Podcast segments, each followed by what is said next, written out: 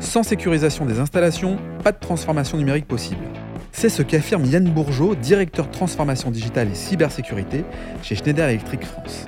Yann nous éclaire sur les enjeux à venir en matière de cybersécurité industrielle et notamment sur les directives européennes NIS 2 à mettre en place dès 2024. Industrie du futur, un format proposé par Schneider Electric. Bonjour Yann. Bonjour Laurent. Yann, tu es euh, directeur transformation digitale et cybersécurité France chez Schneider Electric France. Alors on est ici euh, au FIC, hein, au Forum international de la cybersécurité à Lille.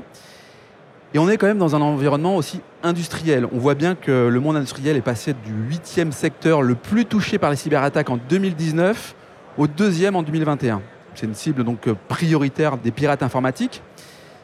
Et pour ça, il y a les députés européens qui ont voté euh, le 10 novembre 2022 la directive Nice 2 qui vise à harmoniser et à renforcer la cybersécurité du marché européen. Celle-ci doit être effective à la fin du premier trimestre 2024. Alors Yann, quand on est un acteur industriel comme Schneider Electric, la place de la cybersécurité est avant tout centrale. Est-ce qu'on pourrait dire que la cybersécurité est la condition préalable à la création de valeur? Alors oui, euh, de toute manière, sans sécurisation des installations, euh, pas de transformation numérique dans les entreprises, évidemment. Euh, on est obligé, nous sommes obligés de connecter, et c'est le cas déjà chez Schneider avec nos 200 usines, hein, connecter l'ensemble de nos usines pour récupérer la donnée. C'est l'or noir aujourd'hui de cette transformation numérique. Et finalement, en connectant nos usines, on s'expose. Donc nécessairement, si la, la cybersécurité est traitée a posteriori, on a un fort risque, un fort risque d'attaque, un fort risque de passage à l'échelle dans l'ensemble des solutions qu'on cherche à déployer. Aujourd'hui, cette transformation numérique, c'est clairement un, enjeu de compétitivité pour les entreprises. Et l'ensemble des technologies euh, mises en œuvre, notamment grâce à la cybersécurité, la gestion d'administration centralisée, etc., tout ça, c'est finalement aussi un accélérateur au déploiement des solutions digitales.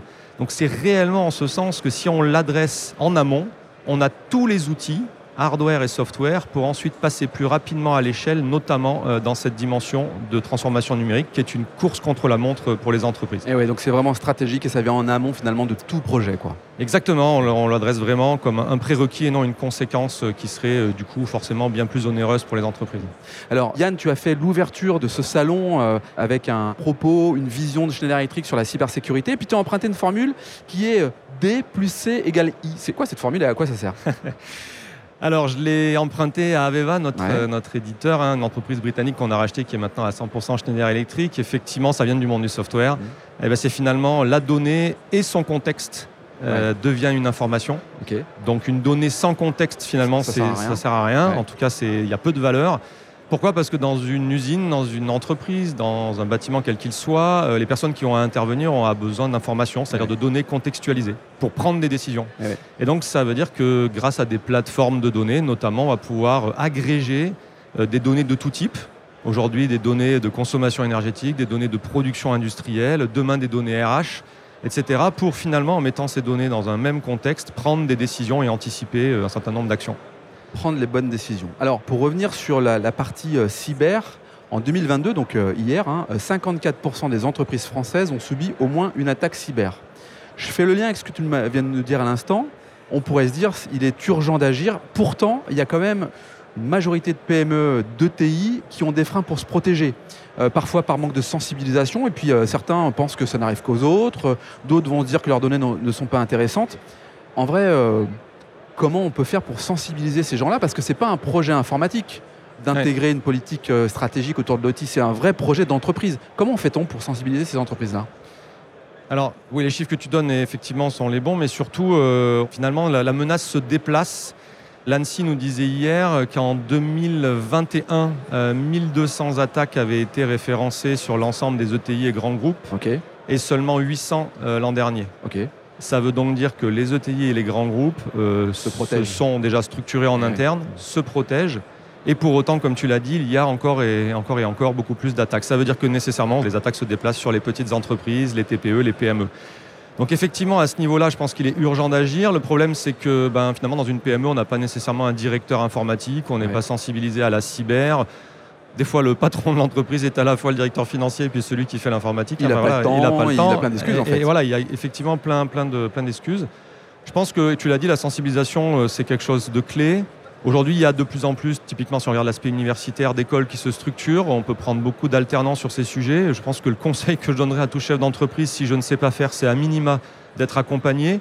Et sur ces sujets-là, de faire peut-être à moindre coût déjà euh, avec euh, voilà, peut-être des écoles, des alternants, etc. Premier point. Deuxième point, évidemment, c'est un coût, mais c'est comme une assurance. Donc si on peut ouvrir un poste ou confier à un directeur informatique cette mission cyber faut pas oublier que le directeur informatique, le DSI, il a la direction des systèmes eh d'information. Le S, c'est système, hein, c'est eh pas sécurité.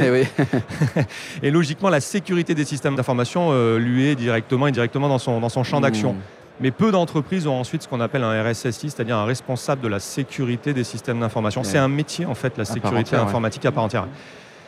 Donc le, le conseil, c'est euh, déjà n'y aller pas seul, il faut savoir s'entourer. Ensuite, c'est euh, finalement d'être en capacité d'évaluer euh, la menace en regard de, votre activité, quels sont finalement les risques majeurs sur votre entreprise, mmh. de par vos systèmes d'information, qu'est-ce que vous vendez au quotidien? De toute manière, la, loi, euh, la, la directive NIS 2, telle que tu l'as mentionné, arrivera début 2024 et elle, elle concerne quand même dix fois plus d'opérateurs qui vont avoir l'imposition finalement de sécuriser leurs installations euh, globales. Hein, c'est pas que les, systèmes industriels, mais donc même les entreprises qui aujourd'hui euh, pensent y échapper vont peut-être demain avoir une imposition. Hein. D'autant plus que tu as emprunté un terme tout à l'heure qui est le mot assurance. Je pense que ça va rentrer aussi dans la, dans la cotation, la notation, en tout cas euh, la prise en charge par des assurances, de dire est-ce que vous êtes sécurisé sur ces sujets-là? Oui, j'étais avec un assureur tout à l'heure, il nous disait que clairement ils font maintenant un état des lieux au début et qu'ils préfèrent ne pas assurer une entreprise que de finalement euh, prendre trop de risques. Et donc, il va y avoir aussi une multiplication euh, des audits en vue de mettre en œuvre ou non des contrats d'assurance. Hmm. Donc, la cyberassurabilité, on va l'appeler comme ça. Hmm. Et peut-être que demain, on rentrera dans la dimension retour sur investissement, où on dit qu'aujourd'hui, la cybersécurité, il n'y a pas de retour sur investissement. Mais finalement, si au travers d'une architecture euh, suffisamment sécurisée, on paye une assurance finalement moins chère, ou on a un niveau de protection supérieur pour un même, un même budget, ça, participera finalement d'un point de vue qualitatif à, un retour sur investissement. Le fameux ROI qu'on peut imaginer effectivement dans la cybersécurité. exactement. Yann, on le voit bien, hein, la cybersécurité euh, évolue euh, très très vite. Entre l'année dernière, 2022, et aujourd'hui 2023, est-ce que toi, tu es témoin d'une évolution euh, de la part d'un marché qui évolue, des demandes de clients? Enfin, Comment tu vois les choses par rapport à ça? Alors là, clairement, cette année, c'est une accélération de, finalement des personnes qui, viennent pour le, secteur outil. On, a vu ça tout à l'heure avec les, organisateurs du FIC. Euh, l'an dernier, euh, c'était 3000 euh, personnes finalement qui avaient, lorsqu'ils se sont inscrits, coché un intérêt fort et vouloir rencontrer des personnes, des spécialistes et faire des tables rondes sur le domaine de l'outil. cette année, c'est plus de 9000, donc x3. Donc ça monte vraiment, et 9500 exactement sur 19 000 participants. Donc c'est-à-dire qu'une personne, sur deux, voilà, une personne sur deux est venue en disant, bah, voilà, dans les deux sujets prioritaires que je veux voir adresser aujourd'hui, c'est la, partie industrielle. Et ce qui est en lien finalement avec le nombre d'attaques par an? C'est-à-dire 50% des entreprises se font attaquer. Quoi. Ouais, c'est ça. Et puis euh, bah, voilà, aujourd'hui, l'IT est relativement protégé dans les usines ou de manière générale dans les installations, pas mmh. forcément que les usines. Par contre, sur la partie dite OT, c'est-à-dire tout ce qui permet de produire et finalement ce qui va permettre d'amener euh, du cash à l'entreprise, euh, ben, finalement, là, il y a très peu de, sécurité qui est mise en place. Aujourd'hui, c'est ce qu'on voit en termes de transfert, là, de, prise de responsabilité. Le monde OT est vraiment ce sur quoi se focalisent aujourd'hui les directions informatiques et la direction des sécurisations des, installations. Conclusion, chères entreprises, venez sur ce salon, rapprochez-vous des équipes de Schneider Electric pour pouvoir en tout cas anticiper et euh, bah, écrire l'avenir de manière sereine. Quoi. Oui, et puis peut-être un petit cocorico quand même, puisque nous sommes une entreprise française en France. Eh on est le seul équipementier à avoir à la fois les produits euh, certifiés par l'ANSI et euh, les équipes services qui soient qualifiées par l'ANSI. Encore une fois, hein, l'ANSI, c'est le, gendarme du numérique, hein, c'est le gouvernement. Hmm. Et aujourd'hui, au travers de nos offres Aveva, qui sont aussi certifiées par le gouvernement, encore une fois, nos produits, nos automates et nos équipes, finalement, un, client euh, peut venir voir Schneider et avoir une cybersécurité de bout en bout. Donc on est fiers. Nos concurrents outre-Rhin et les autres n'ont pas cette chance. On a fait un gros travail sur ces sujets-là depuis plus d'une dizaine d'années maintenant. Et aujourd'hui, ça paye en termes de différenciation sur le marché, c'est vrai. Eh bien, tu as raison de le proclamer haut et fort.